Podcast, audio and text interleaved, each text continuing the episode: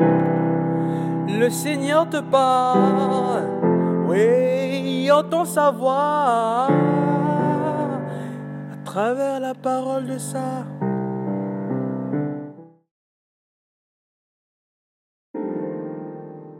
Bien-aimés dans le Christ,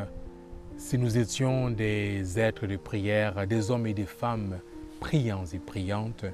nous nous laisserions toucher par l'humanité, par nos frères et nos sœurs à la suite du Christ, plutôt que de rester crispés sur nous-mêmes et de demeurer fermés aux autres.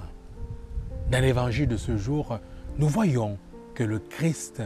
se laisse toucher par de nombreuses femmes, de nombreux hommes qui ont besoin de guérison, qui ont besoin d'être libérés.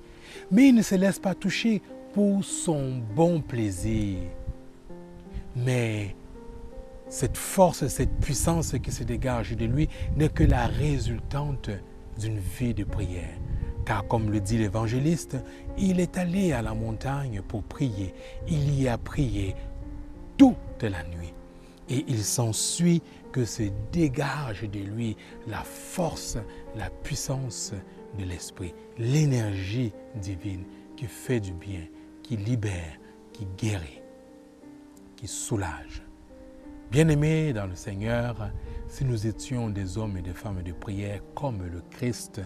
nous dégagerons au cœur du monde, au cœur de nos vies, au cœur de nos occupations, cette même énergie de l'Esprit Saint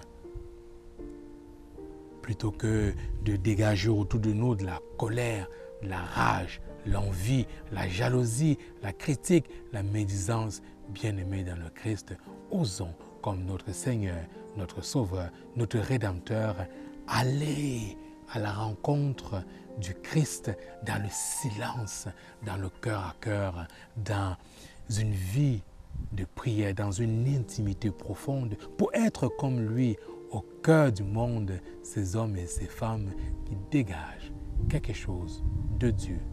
pour la vie du monde, pour le bien, le bonheur, la guérison et la libération de nos frères et de nos sœurs. Amen.